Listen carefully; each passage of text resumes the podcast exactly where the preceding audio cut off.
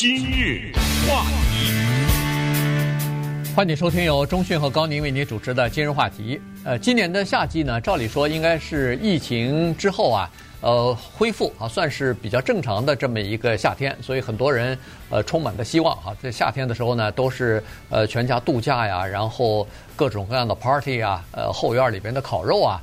呃，非常高兴的、非常休闲的这么一个日子哈，但是呢，呃，今年的情况还略有一点不一样啊。不管是你到超市里边，你是呃到这个百货商店里边，你是买肉也好，是买水果也好，都会发现价格怎么比以前贵多了。所以呢，这个事情呢，今天我们就聊一下。因为《纽约时报》有篇文章，就专门啊聊，就是对纽约的一些主要的人们喜欢吃的、平常离不开的一些食品，进行了一些街头的采访，然后看一看今年的价格的上涨到底对哪些人产生了影响。对，因为通货膨胀呢，其实是一个挺抽象的一个词，不管是中文还是英文啊。呃，英文 inflation，中文就是通货膨胀。它是一种经济的词汇，到了老百姓的生活当中呢，必须得把它具体化，可能我们才能更好的理解。刚才说的超市的什么物价什么，这个就非常具体化了。但是《纽约时报》呢，它更具体了，他找了五个人，嗯，啊，他找了这个五个人就跟着他们，然后看看对于他们来说，通货膨胀这四个字意味着什么。从他们早晨买饭开始，到午餐，到他们的平时的这种花费，然后呢，从他们的普通人的生活当中来了解接下来美国人的生活会发生什么变呃变化？怎么说是接下来呢？因为他们发现啊，在五月份的时候，纽约这个城市它的食物的价格呢涨幅是一九八一年以来最大的。那也就是说这。整个的过程当中都是有统计的，四十多年啊，都是有统计，所以发现这个涨幅非常的高。到了六月份的时候，稍微放缓了一点，但是也是比去年的六月份呢高了百分之九点一，比全美国的呢平均的食品的涨幅高了百分之十点四左右。我们知道，在美国呢，它有一个东西的价格呀，它是全力的保护的，就是吃的东西。嗯。我想，如果我们有朋友跟香港、台湾或者大陆的人联系，你就知道，常常其实你会感觉到美国的吃的东西真的不管怎么说还是便宜的。那包括现在我在中国大陆的家人，有时候跟他们联系会问，比如说呃什么什么什么水果，呃多少多少钱啊？什么某种肉啊多少多少钱？你要知道，一个北京人普通的北京的收入。是比美国人低的，这个是必须得承认的，对，不对？可是当他卖的某一些东西，居然跟美国差不多的价钱，或者甚至要贵一点的时候，那你这个比较就非常清楚了。那这种便宜可就不是一点儿的便宜了 啊！因为这个里面很多的计算的因素放进去，它的收入啊什么之类的，以及这个东西啊它本身的新鲜度啊，或者是其他的一些因素，你都考虑在内的话呢，那这个里面确实。还是有差距的，可是问题在这儿。对于一个普通人来说呢，我们必须得承认，有些东西 它确实是属于叫做可吃可不吃，肯定的，对不对？我今年就不吃西瓜了，怎么着？对不对？我也不会怎么样啊，我就喝水，我不喝咖啡了。呃，咖啡可能不行，那 对，对有些人可能不是可喝可不喝的东西啊。但是必须得承认，有些东西是可吃可不吃的。可是你不能。让我把原来一个我可吃的东西变成不可吃啊！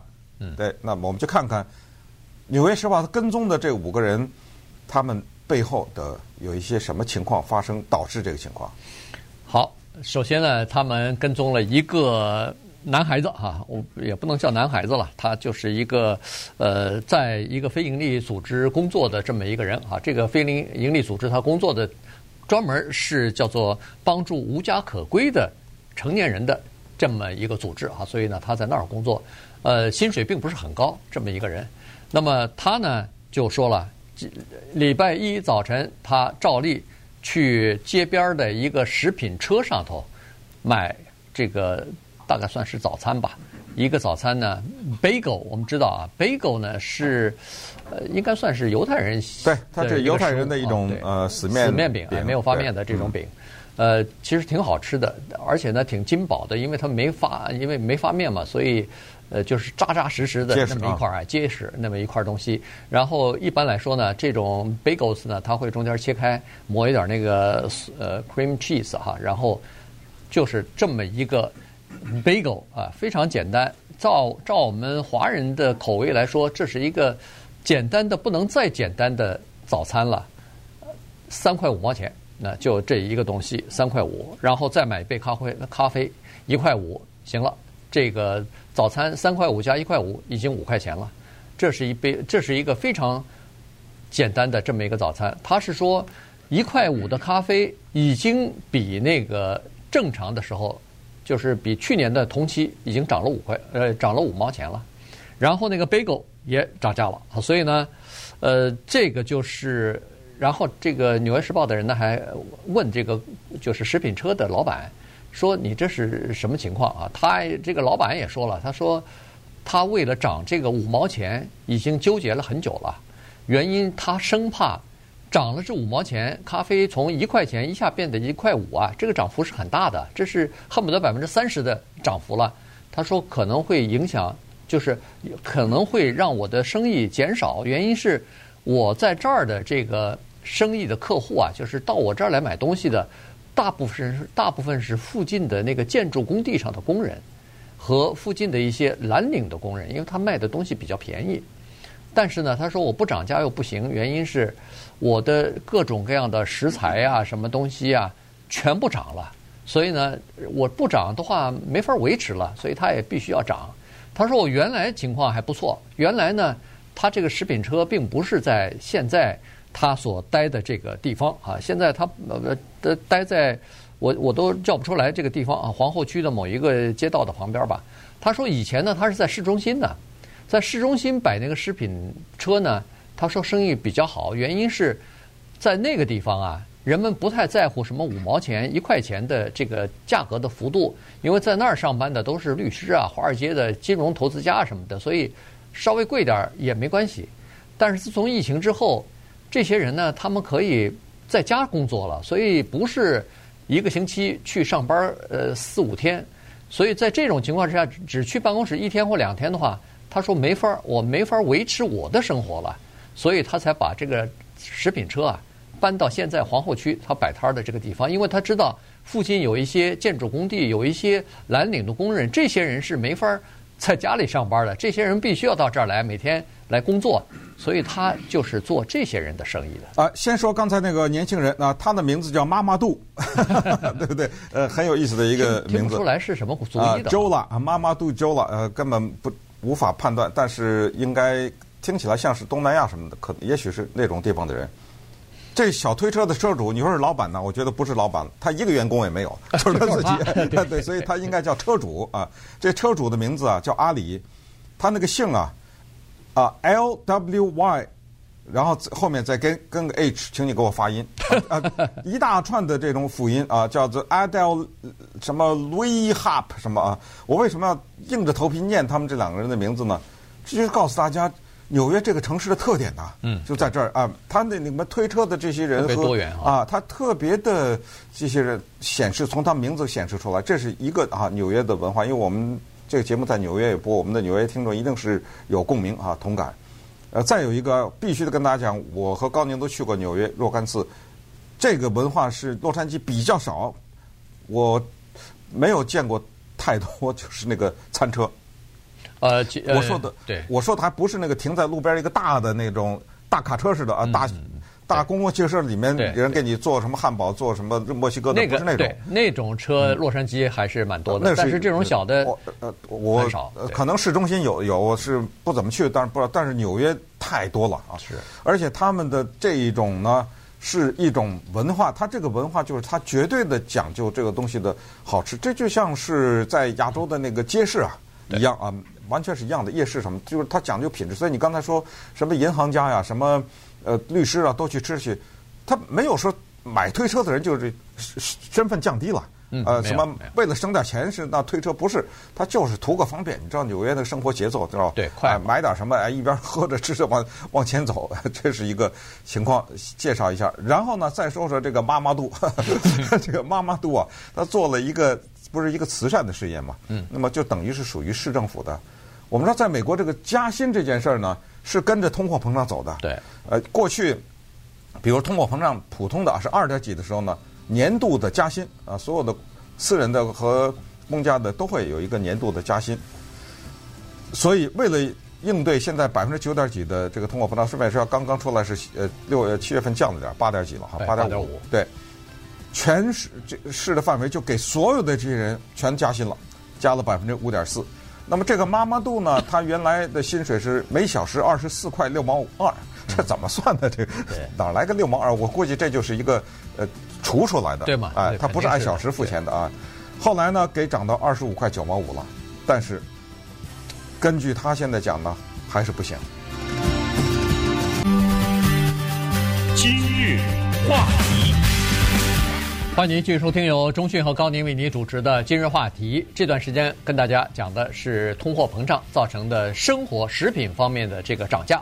呃，我们就是根据《纽约时报》的一篇文章啊，他们的记者呢，呃，跟踪采访了五位就是一般的纽约的居民啊，呃，跟着他们看看他们呃平常吃饭的时候到农夫市场去买东西的时候。的这种情况和价格的上涨的这个幅度哈，对普通的民众有什么样的冲击和影响？刚才说的第一个呢是买那个 bagel 的哈，三块五毛钱的；第二个呢是一个大学生，也是差也是二十五六岁吧，呃，这么一个医学院里边的第二年级的学生啊，他呢呃名字叫做 Patrick Dunn，他呢是在这个曼哈顿。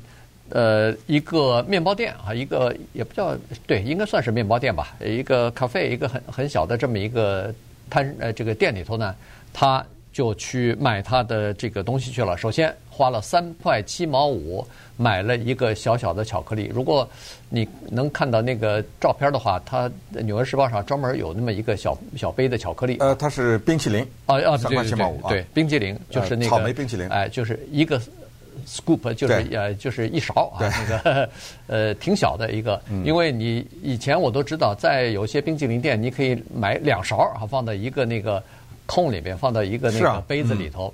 那么两勺呢，稍微还就有点像样了哈。这一勺说实话是很很小的一个一个，三块七毛五。他知道这个呢大概涨了两毛五分钱，然后他又买了一盒一一小盒的这个其他的糕点，包括。呃，Tiramisu 哈，就是包括这个意大利的这么一个甜点吧，七块钱，呃，这个也涨了五毛钱，他都知道。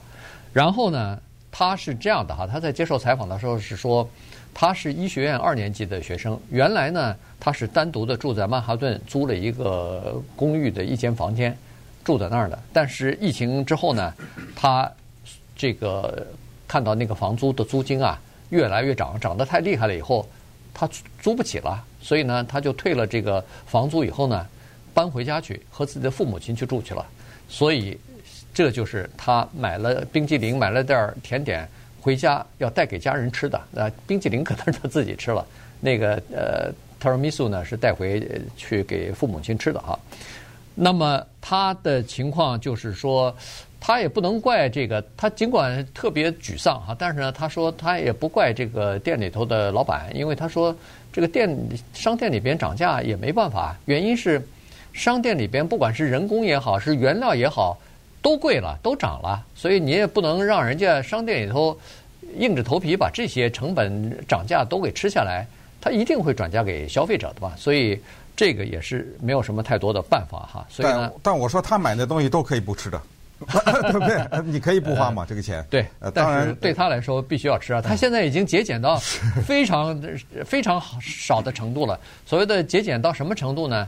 平常他上学的时候，午餐他就从家里边买带点那个呃，那叫什么来着？Granola bar，就是那种能量的那个甜点，就带去当午饭吃了。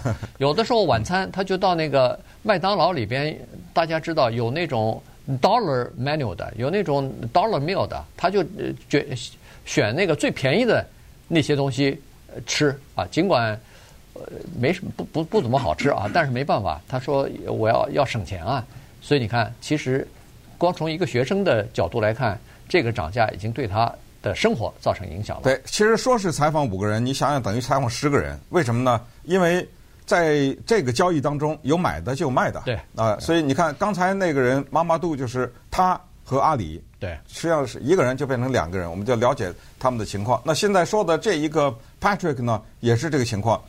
他去的那个呢叫 Vanity Arrows，这个我不知道我们纽约的听众熟不熟啊？这个咖啡店，它是在曼哈顿的，它是我们叫华人叫饼店吧，管这种地方哈、嗯、卖这个的。为什么要再讲另外一方呢？你看看啊，这个叫 Vanieros 的这一个饼店呢。它因为你你你看看这里面的连锁反应啊，是美国的部分地区啊发生干旱，这是第一。第二呢，导致了本来丰收的牛饲料的产量降低。第三，由于牛饲料的产量降低，牛饲料的价格就上涨了。嗯，对。第四。